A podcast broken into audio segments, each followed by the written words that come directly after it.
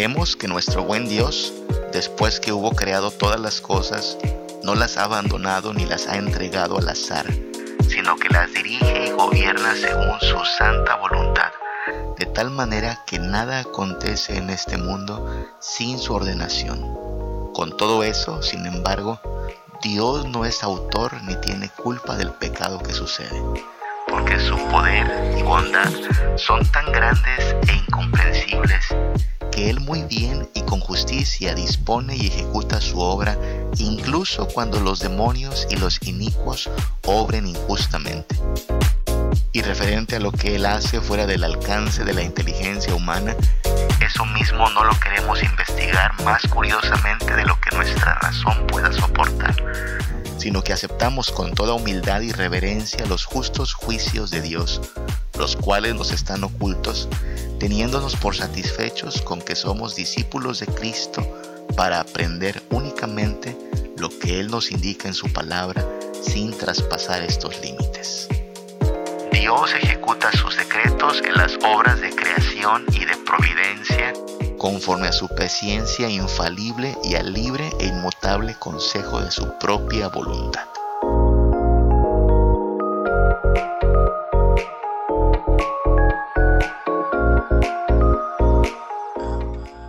Buenos días, buenas tardes, buenas noches, que el Señor te bendiga y te guarde donde quiera que te encuentres. Aquí estamos una vez más listos para juntos meditar en asuntos importantes respecto a nuestro caminar con Cristo. Si queremos crecer en la gracia y el conocimiento de nuestro Señor y Salvador Jesucristo, es necesario que pues estudiemos su palabra, que aprendamos su doctrina para poder ver las cosas desde la perspectiva de Dios, para tener la mente de Cristo. Hoy vamos a comenzar una nueva serie de reflexiones que se va a llamar Ni karma ni azar y de lo que vamos a estar hablando es de un tema muy muy importante quizá no lo conozcamos todos a nivel de eh, pues eh, concepto teológico pero todos todos los seres humanos sí experimentamos esta dimensión de el obrar de Dios en nuestra vida, en el mundo, en la realidad que nos rodea. Y se trata de la providencia de Dios. De eso vamos a estar hablando a la luz de la palabra de Dios, tratando de crecer en nuestro conocimiento del Señor, crecer en nuestro asombro. Porque si algo nos debe hacer esta doctrina es asombrarnos, llenarnos de gozo, llenarnos de maravilla por ver cómo nuestro Dios actúa de maneras bastante, bastante generosas, misericordiosas, bondadosas, a fin de bendecirnos y no solo bendecirnos en lo individual, sino bendecir a toda su creación. Entonces hablaremos a partir de aquí los próximos capítulos acerca de la providencia de Dios. En un momento tocaremos el asunto, pero no quiero avanzar sin saludar, aunque sea por este medio, a todos aquellos que se conectan a nuestro canal, a todos aquellos que comparten nuestros contenidos, que nos mandan sus saludos, que nos envían también sus eh, motivos de oración o sus preguntas. Que el Señor les bendiga, que el Señor les guarde. Especialmente también un saludo a todos los miembros de la Iglesia Príncipe de Paz de Mérida, Yucatán. Que el Señor les guarde, hermanitos, donde quiera que se encuentren y estén haciendo lo que sea, a lo que se dediquen. Que el Señor les sustente. En verdad que esta situación de aislamiento nos ha dejado sin podernos estrechar la mano cada domingo, cada semana, sin poder platicar tanto como lo hacíamos antes. Pero a pesar de eso, estamos unidos en el mismo espíritu, en la misma esperanza y en la misma tarea de buscar al Señor día a día como nuestro todo en todo. Entonces, Dios les bendiga a todos los que se conectan, no solo a este canal de podcast, sino también allá en YouTube. Recuerde que en YouTube nos encuentra también como una vida reformada y también en las redes sociales, ya sea Facebook o Instagram, también allí nos encuentra como una vida reformada. Bueno, el párrafo con el cual abrimos este programa es un párrafo de la confesión belga. Una confesión es una declaración oficial doctrinal de lo que la iglesia cree, lo que la iglesia afirma. Y la Confesión belga es un documento que surge de aquel movimiento del siglo XVI de la Reforma. En este párrafo que leímos se habla precisamente de que nosotros creemos que cuando Dios creó todas las cosas, no las abandonó ni las entregó al azar, o sea, a la casualidad, a lo fortuito, sino que Dios se mantiene hasta el día de hoy dirigiendo y gobernando todo cuanto existe según su santa voluntad. Y todo cuanto acontece en este mundo no ocurre así, porque sí, sino que Él ejecuta su gobierno y todo requiere de su permiso para poder ocurrir. Ahora, esto no significa que Dios es autor del pecado, que Dios es autor de la maldad, no. Las criaturas con la cierta libertad que el Señor les ha dado, proceden, ya sea en sometimiento o en necedad y desobediencia. Y ahí es donde empieza a complicarse la cosa porque uno pensaría, bueno, ¿cómo es que un Dios puede ser soberano al mismo tiempo que ciertas criaturas eh, se le oponen? Bueno, es que Dios en su poder y en su bondad tan incomprensibles hace que las cosas funcionen así y sin embargo, Él nunca deja de tener el control, sino que siempre ejecuta su plan. ¿Hay cosas que no entendemos en esa ecuación? Claro que sí. Hay cosas que Dios hace fuera del alcance de la inteligencia humana y lo que debemos hacer es eh, armarnos de humildad, de sencillez y no tratar de investigar más allá de lo que Dios nos ha revelado en su palabra. Necesitamos aceptar con toda humildad, con toda reverencia, el hecho de que Dios es sabio, justo, que sus planes son perfectos y aunque no son ocultos en gran parte sus caminos, debemos de darnos por satisfechos con el hecho de que somos discípulos de Cristo para aprender lo que Él nos ha revelado en su palabra sin traspasar esos límites. Sin duda hay una respuesta para todas las preguntas que a veces nos hacemos, pero estas respuestas no nos han sido dadas por ahora. No sabemos si algún día Dios nos las va a conceder, pero puesto que Él es todo sabio, todo justo y todo bueno, podemos confiar en que Él hace todas las cosas bien, para su gloria, para nuestra redención. De eso estamos hablando entonces cuando hablamos de providencia, de que Dios no dejó las cosas al garete. Dios no dejó la creación girando simplemente por la inercia. Lo que ocurre en la tierra, lo que ocurre en la historia, no es producto del karma o del azar. Tú sabes, hoy mucha gente habla de karma como si fuera una especie de fuerza impersonal que castiga o premia las acciones. Algo hay ahí de sentido de justicia, ¿no? Obras bien, te va bien, obras mal, te va mal. Sin embargo, el karma es una fuerza impersonal. A diferencia de Dios, que es un Dios personal, justo y santo, el karma es visto solo como eso, una fuerza impersonal. No tengo una relación personal con el karma, el karma no me ama, el karma simplemente es la consecuencia, pareciera, directa de mi proceder. Ahora, el problema está en que si de veras se ajustaran las cosas a esta idea del karma, tú y yo debimos haber muerto mientras dormíamos, porque la verdad no nos hemos portado del todo bien. Y si a todo bien le corresponde un premio y a todo mal le corresponde un castigo, hace mucho debimos haber sido castigados tremendamente el karma no es misericordioso, el karma es eh, tajante, el karma es eh, directo en sus juicios. Dios en la Biblia es un poco diferente. Sí, es un Dios que de ninguna manera dará por inocente al culpable, que castigará al alma que pecare, pero que ha decidido tener misericordia de los pecadores porque ha provisto en Jesús a un sustituto para que pagando por los pecados de su pueblo, reciba la condenación, la ira y la muerte, a fin de que los pecadores, que son parte de su pueblo, los pecadores que son llamados a redención, puedan ser justificados. Así es que Dios es un Dios personal, justo, sí, y misericordioso a la vez. Tenemos una relación con Él por medio de Jesús. Es todo lo opuesto a la idea del karma. Dios es personal, Dios es severo, sí, en sus juicios, pero misericordioso y clemente también, y puede perdonarnos por eso mismo. Ahora, tampoco hablamos de azar, que es pues que todo ocurre por casualidad, por coincidencia, por eventos fortuitos, ¿no? No es que las cosas estén tan bien en la tierra, sino que de casualidad pues las cosas empiezan a salir a veces bien, a veces salen algo bonitas, a veces salen algo interesantes, pero es puro, puro producto de la casualidad.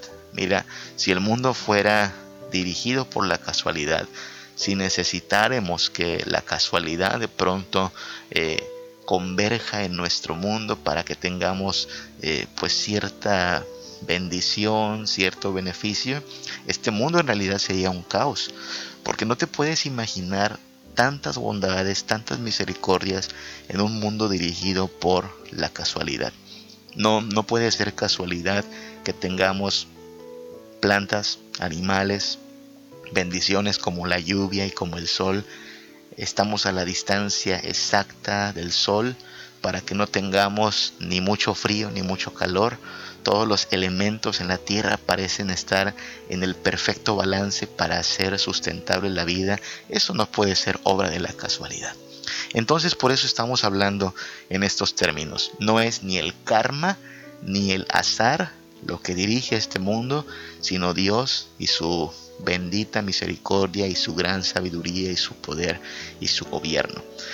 Hay un documento histórico también que se llama la Confesión de Fe de Westminster. Es un documento confesional también de la Iglesia que agrupa todas las doctrinas en una declaración de fe.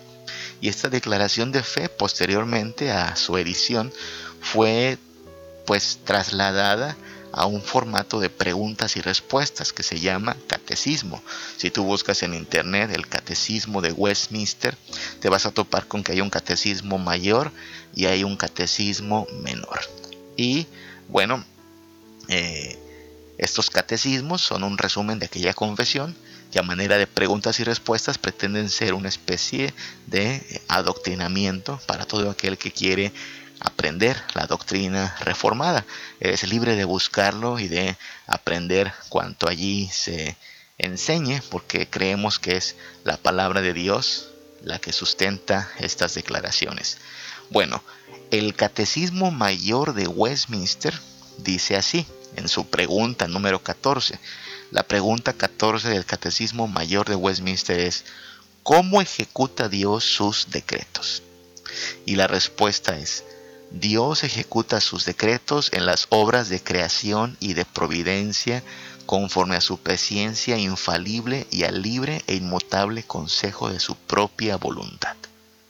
Allí mismo en el Catecismo Mayor de Westminster la pregunta 18 es esta. ¿Cuáles son las obras de providencia de Dios? Y la respuesta es, las obras de providencia de Dios son su santa, sabia y poderosa preservación y gobierno de todas sus criaturas a las cuales ordena, así como a todas las acciones de ellas para su propia gloria. Así es que estas preguntas eh, ya han tratado de dejar en claro qué es la providencia y cómo vemos la providencia de Dios en el mundo que nos rodea. Antes de avanzar, aclaremos que providencia no es lo mismo que provisión. Yo sé que se parecen los términos y bueno, le llamamos provisión a esto de tener cada día que comer, que vestir, trabajo, salud. Claro, eso es la provisión de Dios. Y es parte de la providencia de Dios. La provisión de Dios es parte de su providencia. Pero la providencia es algo todavía más grande por encima de esta bendición que es la provisión. Provisión es Dios dándonos lo necesario para subsistir. ¿Ok? Provisión es Dios dándonos cada día el pan, la ropa, la salud. Eso es provisión, lo que necesitamos para subsistir viniendo de Dios. Providencia es Dios preservando y gobernando y cuidando todas las cosas, más allá incluso de nuestra individualidad. Por ejemplo, tú tuviste ayer comida en tu mesa, eso es provisión de Dios. Pero cuando piensas en todo el proceso que se requirió para que esas tortillas estuvieran en tu mesa, tienes que pensar en cómo Dios cuidó del grano de maíz, con lluvia, con nutrientes desde la tierra, cuidó incluso la salud del agricultor que cuidó esos cultivos, cuidó también de plagas y de insectos a ese maíz, eh, bendijo las máquinas que procesaron ese maíz para convertirlo en tortillas, bendijo a todo el proceso desde la cosecha, la manufactura de esas tortillas, la venta de esas tortillas hasta que llegue a tu mesa. Bendice la mano de la señora que te atiende en la tortillería para que tenga un negocio pues en cierta forma próspero. Así es que tienes que pensar en todo el proceso, todito el proceso. Cuando hablamos de provisión, hablamos sí de Dios dándonos comida, de una manera bastante sencilla, pero cuando hablamos de providencia es pensar en cómo Dios incluso hizo que la tierra estuviera en el lugar oportuno para que recibiera en el momento oportuno la luz del sol para bendecir ese maíz que se transformó en tortillas. Y como Dios hizo que las nubes se dirigieran hacia esos cultivos con la lluvia necesaria para hacer crecer ese maíz. Estamos pensando a un nivel todavía más grande, en una dimensión global del cuidado, el gobierno de nuestro Dios. Dios en su providencia nos provee muchas cosas, sí, pero providencia es más que provisión. La providencia es Dios involucrado en su creación, cuidando cada detalle de ella. El mismo hecho de que en este momento tú estés respirando y no te dé un paro cardíaco es gracias a la providencia de Dios. Ahora esta providencia de Dios ocurre de manera ordinaria y a veces Dios nos sorprende obrando de manera extraordinaria. A esta manera ordinaria es a la que generalmente le llamamos providencia. Dios actúa providencialmente, ¿sí? Pero a veces Dios actúa milagrosamente y estas son las formas extraordinarias. Bueno, aquí es donde hay que decirlo. Mucha gente está esperando un milagro para quedar maravillada con Dios. Mucha gente está esperando un milagro para decir, wow, Dios existe. Mucha gente quiere ver un milagro para que supuestamente su fe sea fortalecida. Pero al estudiar este tema, lo que quiero tratar de dejar en claro, tratar de afirmar, es que no necesitas un milagro para quedar asombrado con Dios. No necesitas un milagro para quedar boquiabierto ante la grandeza, el esplendor, la majestad, la bondad de Dios. Solo con considerar la providencia de Dios, el cuidado que tiene de manera minuciosa en todo cuanto acontece en la tierra y en tu vida, ya tienes suficientes motivos cada día para llenarte de asombro, de maravilla, de sorpresa. Como te digo, el hecho simplemente de que en este momento tu sangre esté fluyendo a través de tu cuerpo, tu vida dependa de la respiración y tengas esta habilidad para poder respirar. El solo hecho de estar vivos, de que tus oídos puedan estar escuchando esta grabación, el hecho de que tengas una familia y una historia, todo eso es parte de la providencia de Dios. Tú existes bajo el cuidado de Dios. Y eso ya es motivo suficiente para estar asombrado todos los días.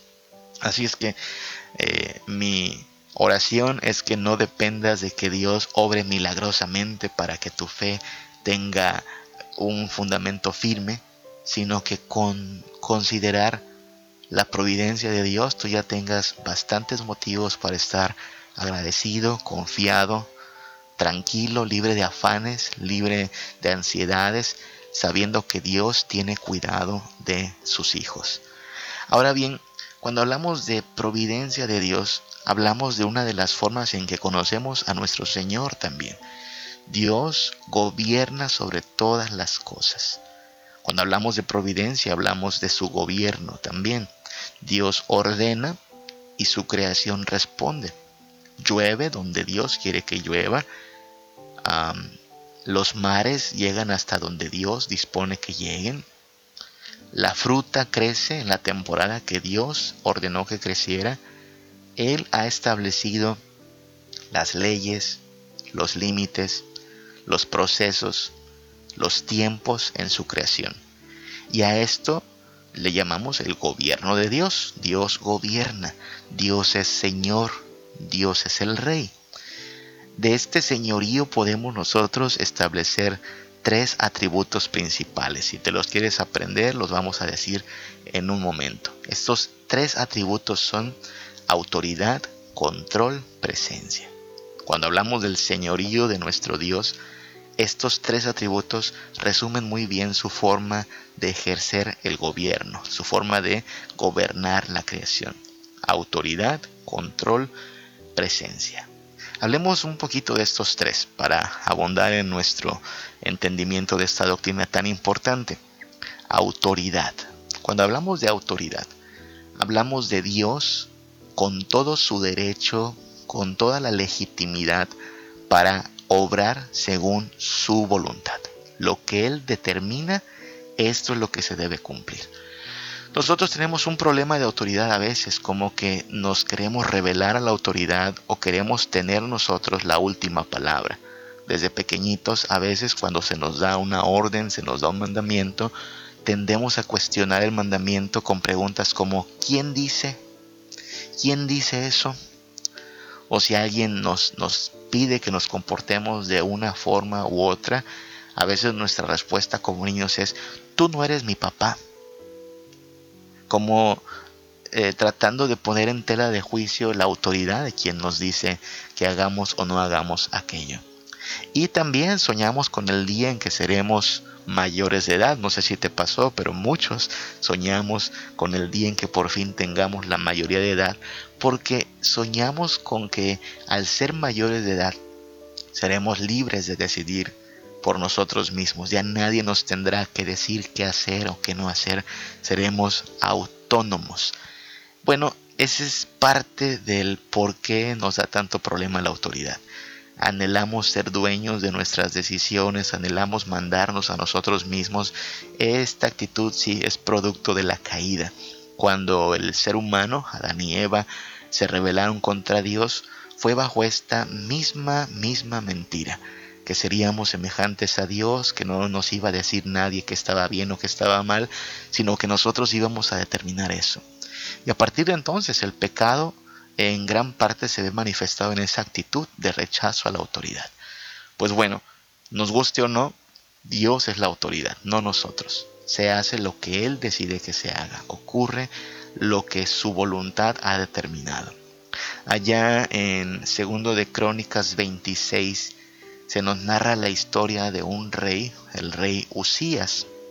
Si tú lo quieres buscar allá en tu casa, creo que va a ser muy interesante estudiar este episodio de la historia del pueblo de Dios. Segundo de Crónicas 26, el reinado de Usías. Y mira, pasa que este rey Usías tenía 16 años de edad cuando llega al trono, eh, bastante joven. Y el primer, la primera sección del capítulo 26 de Segundo de Crónicas nos dice cómo eh, Usías comenzó bien. Fue un gran ingeniero, hizo obras de bastante beneficio para su pueblo, fue un gran estratega para la batalla, Dios estaba con él, Dios le ayudó a desarrollar ciencia, arquitectura, infraestructura para el pueblo de Israel, vaya, la cosa iba muy muy bien. Y sin embargo, a casi medio capítulo, capítulo 26 de Segundo de Crónicas, se nos dice en el versículo 16, mas cuando ya era fuerte, su corazón se enalteció para su ruina, porque se rebeló contra Jehová su Dios, entrando en el templo de Jehová para quemar incienso en el altar de incienso. Y entró tras él el sacerdote Azarías y con él ochenta sacerdotes de Jehová, varones valientes. Y se pusieron contra el rey Usías y le dijeron, No te corresponde a ti, oh Usías, quemar incienso a Jehová, sino a los sacerdotes hijos de Aarón que son consagrados para quemarlo. Sal del santuario porque has prevaricado y no te será para gloria delante de Dios. Entonces Usías, teniendo en la mano un incensario para ofrecer incienso, se llenó de ira y en su ira contra los sacerdotes la lepra brotó en su frente. delante de los sacerdotes en la casa de Jehová, junto al altar del incienso. Y le miró el sumo sacerdote Azarías y todos los sacerdotes, y aquí la lepra estaba en su frente, y le hicieron salir apresuradamente de aquel lugar, y él también se dio prisa para salir porque Jehová lo había herido. Fíjate lo que pasó.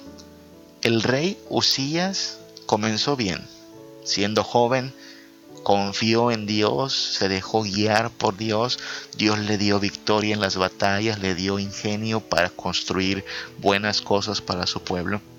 Y sin embargo, dice a partir del versículo 16 que cuando fue fuerte, su corazón se enalteció. ¿Qué es enaltecerse? Darse aires de grandeza, tener una actitud superioritaria, creer que eres mejor que los demás, creer que tu voluntad debe de estar por encima incluso de la voluntad de Dios porque se atrevió a hacer lo que no le era permitido. Dios había establecido que solo los sacerdotes se ocuparían de todo lo que ocurría en el templo. De manera que no puede llegar cualquier persona a decir, hoy yo ofrezco el incienso, hoy yo me encargo de los sacrificios. No, Señor, tienes que ser de la clase sacerdotal. Claro, en sus aires de grandeza él pensaba, soy el rey. Y como soy el rey, aquí nomás mis chicharrones truenan. Y ese es el problema, que ese Usías se olvidó de que no importa si eres el rey, el rey del mundo incluso, por encima de ti hay un rey de reyes y señor de señores. Le pasa mucho, me imagino, a los poderosos. Yo creo que tener tanto poder hace que se pierda el sentido de la realidad. Y a lo largo de la historia vemos cómo los grandes líderes de las naciones tuvieron aires todavía de grandeza, tuvieron aires pues de, de todopoderosos y emprendieron proyectos de vanagloria que terminaron solo en el ridículo. Porque no importa cuánta grandeza creas que tienes, al final eres solo polvo y solo un humano más. Ese es el problema con Urias. En su soberbia, en su altivez, se le olvidó que quien tiene autoridad, que quien tiene la última palabra es Dios. El pasaje nos cuenta cómo en su necedad se mantuvo ahí en el tabernáculo, en el templo, y extendiendo su mano con el incensario, solo descubrió que tenía lepra. Recuerda que la lepra era muchas veces un castigo divino. Así es que la moraleja de la historia de Usías es no creas que puedes ir en contra de la autoridad de Dios. Nadie se le pone a Dios al tú por tú. Lo más sabio que puedes hacer, lo más sensato que puedes hacer es doblegarte ante su autoridad y reconocer que Él manda, Él gobierna y no nosotros. Eso es entonces pensar en la autoridad de Dios. Pero Dios no solo tiene autoridad, Él no solo es aquel cuya palabra es la que se debe cumplir, Él tiene control de todas las cosas. E insisto, cuando hablamos de providencia, hablamos de que Él tiene control sobre cada gota de lluvia, sobre cada grano de arroz y de frijol, sobre cada pececito y pajarito, sobre cada nube, sobre cada grano de arena, sobre nuestra vida, sobre tu corazón, tu respiración, tu sangre, tus pulmones, sobre esos pequeños virus de COVID-19 que han dado mucha lata en lo que va de este tiempo sobre todo eso, Dios tiene control. Todo está en sus manos. Cuando piensas en eso, empieza entonces a emerger ese sentido de sorpresa. ¡Wow! Nada escapa de Dios. Y nada ocurre ni por karma ni por azar. Todo ocurre según su plan, según su soberanía, según su control. Cuando hablamos de control hablamos de eso, de Dios teniendo todo, todo bien programado, bien ordenado para que se cumpla su voluntad. Una historia que nos habla mucho del control de Dios es una historia muy conocida, la historia de un hombre llamado Jonás. Jonás es un profeta de Dios que es enviado a Nínive para predicar juicio de parte de Dios, juicio que eventualmente se va a volver en misericordia cuando el pueblo de Nínive se arrepienta. Pero por ahora Dios envía a Jonás a predicar juicio.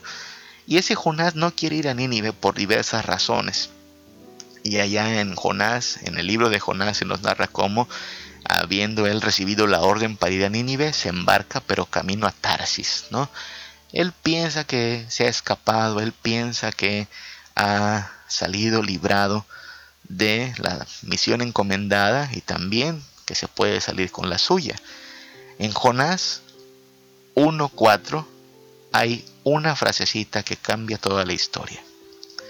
Comienza con la expresión, pero Jehová, pero Jehová. Hasta aquí la idea es, ese Jonás compró su pasaje para irse a otro lado, descendió a Jope, halló una nave que partía para Tarsis, pagó su pasaje, entró en ella para irse con ellos, lejos de la presencia de Jehová. Lo que vemos en la historia es Jonás haciendo toda una serie de pasos bien programados para salirse con la suya. Había hecho esto, aquello, juntó sus ahorros para allá, hizo fila para tener el boleto, se subió al barco y comienza el versículo 4 con, pero Jehová. Pero Jehová hizo levantar un gran viento en el mar, y hubo en el mar una tempestad tan grande que se pensó que se partiría la nave. No sé cuántas veces tus planes y mis planes han sido igualmente modificados así por Dios, ¿no? Teníamos esto listo, esto programado, habíamos hecho las maletas, habíamos hecho los cálculos, hicimos esto y aquello, pero Jehová, pero Jehová. Y ese pero hace que tengamos que asumir con humildad que quien tiene el control de todas las cosas es Dios y no nosotros. Mira que esta pandemia le ha puesto límite en gran parte a la soberbia de la humanidad, aun si no lo aceptamos. Porque hasta eso no es tan fácil que el ser humano acepte su necedad. Pero tú puedes pensar en todo lo que la humanidad tenía planeado para el 2020 y el 2021.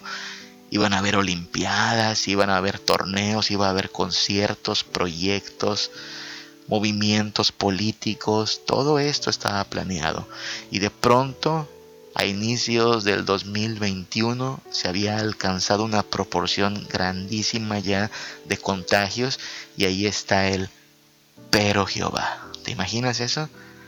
Algo así como que la humanidad estaba encarrilada año 2019 con todos sus planes, con todas eh, sus calendarizaciones, con todas sus programaciones y de pronto, pero Jehová, pero Jehová tenía preparado un pequeño virus y todo cambió en la historia de la humanidad. Ese es el control de Dios.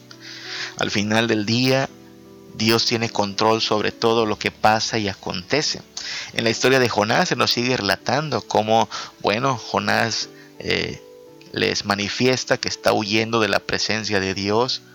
Jonás les expresa que es un judío que teme al Dios de Israel, que bueno que si lo tiran al mar que se va a calmar la tormenta y dicen, bueno, pues te vamos a tirar al mar. Y lo que ocurre en el versículo 17 es otro, otro giro bajo el control de Dios. Tú puedes imaginar a Jonás ya encomendándose, listo para morir ahogado. Y el versículo 17 dice, pero Jehová tenía preparado un pez, un gran pez, que tragase a Jonás. Y estuvo Jonás en el vientre del pez tres días y tres noches.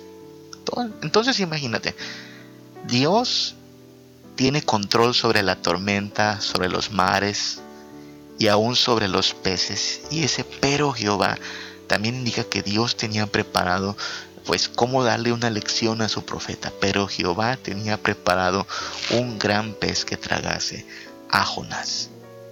Cuando hablamos del control de Dios, hablamos de ese pero. Tú puedes tener toda tu vida planeada, toda tu agenda organizada, pero lo importante es qué dice Dios. ¿Qué dice Dios? Sabes, hay gente que hace planes de aquí a 10 años, de aquí a 5 años. Hay gente bastante, bastante concienzuda sobre lo importante que es hacer planes. Y está bien hacer planes. Es nuestra forma de ser precavidos, es nuestra forma de tomar previsiones. Sin embargo, hay que acordarnos de ese pero. Pero Jehová, ¿qué va a decir Jehová? Si se va a realizar o no mi proyecto, si se va a cumplir o no mi voluntad, si me va a alcanzar, si me va a dar el tiempo, eso depende de Jehová. Yo puedo tener mis planes organizados, puedo tener mi agenda ya estructurada, pero Jehová, Jehová es quien tiene la última palabra. Ahí está su control. Él tiene autoridad completa, su voluntad es la que debe acatarse, Él tiene control completo, así es que debemos esperar su voluntad, debemos esperar cuál es su veredicto, qué va a permitir Dios que acontezca o no acontezca. Y un tercer eh, atributo de este señorío de Dios es su presencia. Dios está presente. Insisto, Dios no abandonó la creación al azar, no es karma, no es que Dios simplemente le dio cuerda a la creación y ahí nos vemos, después los encuentro al final de la historia. No, Él ha venido acompañando a su creación a lo largo de toda la historia. No ha habido un solo segundo que Dios se desentienda de su creación. No ha habido un solo eh, momento en que Él diga, ya me cansé de esto, o en que Él necesite vacaciones. Él ha estado presente todo el tiempo. Y claro, está presente de manera pactual para con su pueblo. Él bendice personalmente la vida de su pueblo. Y no hay un solo momento en que se desentienda de su creación.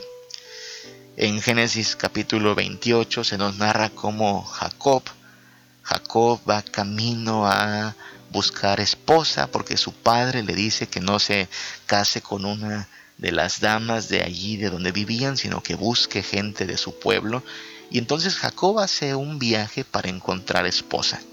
Pero en este viaje, tú sabes, no hay carreteras, no hay guías turísticos, es un viaje hecho en solitario.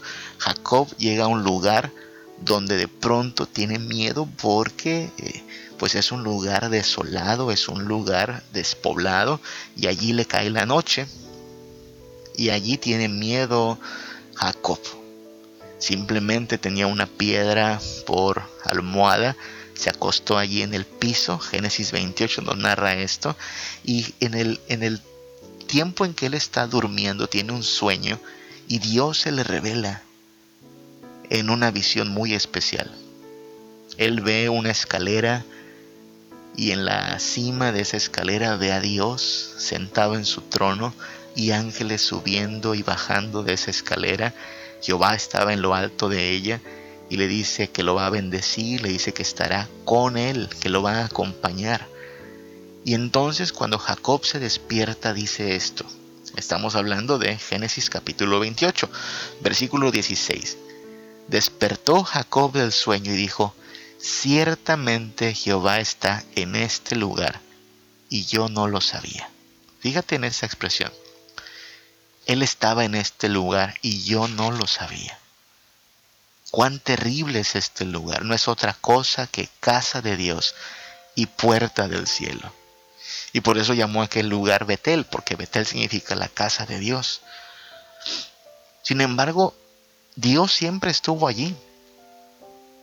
Dios todo el tiempo ha estado aquí. Toda la tierra es la casa de Dios, toda la creación es casa de Dios. Pero lo que dice Jacob es cierto. Dios está en este lugar y yo no lo sabía. El problema no está en que Dios esté ausente, Dios no está ausente nunca, Dios está presente. El problema es que no todos lo saben. Muchos están ciegos ante esta realidad. Mucha gente está viviendo afanada, turbada, llena de ansiedad y no se da cuenta de lo misericordioso que es Dios al estarles acompañando. Cada día reciben bendiciones, misericordia, provisión de parte de Dios y no alcanzan a ver que todo esto es gracias a que Dios está presente en nuestra vida, en nuestra historia. Jacob hizo en aquel momento un pacto, un voto con Dios diciendo, si Dios fuere conmigo y me guardare en este viaje, en que voy y me diere pan para comer y vestido para vestir. Y si volviere en paz a casa de mi padre, Jehová será mi Dios. Fíjate cómo Jacob está estableciendo esto como parte de su confianza. Si este Dios me acompaña, si este Dios me auxilia, Él va a ser mi Dios.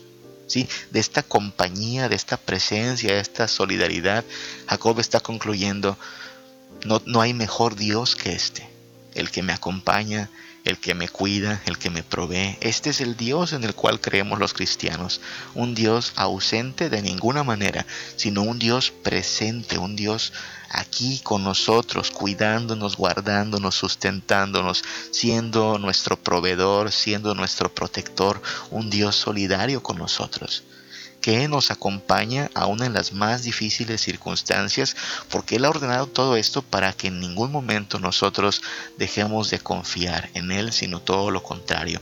Aprendamos a depender de Él, aprendamos a asombrarnos en la forma en la que Él actúa ante su señorío, su control, su autoridad y su presencia. Entonces, de esto se trata, asombrarnos, maravillarnos, considerar que Dios está presente, que nuestra vida no se dirige por el azar, no se dirige por la casualidad, sino que todo está en manos de Dios, la providencia de Dios. No es el karma, no es el azar, es Dios en su providencia gobernando, dirigiendo y preservando todas las cosas. Tú y yo podemos tener planes, pero lo que importa es que dirá este Dios. Aun si nuestros planes no se concretan como nosotros lo habíamos pensado, podemos confiar en esto. Dios es bueno, Dios es sabio, Él es rey y su palabra, su voluntad es perfecta. Podemos descansar en este Dios que tiene el mundo en sus manos, la creación entera descansando bajo su poder, todo cuanto ocurre bien controlado, por su gran, gran autoridad, bien establecido y programado para que en todo Él reciba la gloria y nosotros seamos bendecidos. A pesar de que quizá por lo pronto las circunstancias son un tanto desafortunadas para muchos, al final Dios ordenará todas las cosas, hará todas las cosas nuevas y su pueblo, sus hijos, solo tendrán bendición y dicha para siempre. Podemos descansar en este Dios cuya providencia nos sostiene y nos guarda. Tengo tarea para ti. ¿Qué tal si lees en tu Biblia el Salmo 104? El Salmo 104 es un salmo que nos invita a meditar en la providencia de Dios, como Dios tiene cuidado hasta de las uh, más pequeñas circunstancias y situaciones de la creación. Te invito a que lo leas y que sea una forma más en la cual tú puedas meditar en esta tan importante doctrina, pero no solo doctrina que confesamos, sino bendición que disfrutamos cada día. Dios, en su providencia, nos sostiene, nos guarda, nos protege, nos dirige por su camino de verdad y santidad y está haciendo todas las cosas para que su pueblo sea bendito y salvo. Podemos descansar en Él, podemos confiar en Él, porque todo el tiempo Él ha estado con nosotros y estará con nosotros hasta el fin. Que el Señor te bendiga y que el Señor te guarde. Gracias y paz,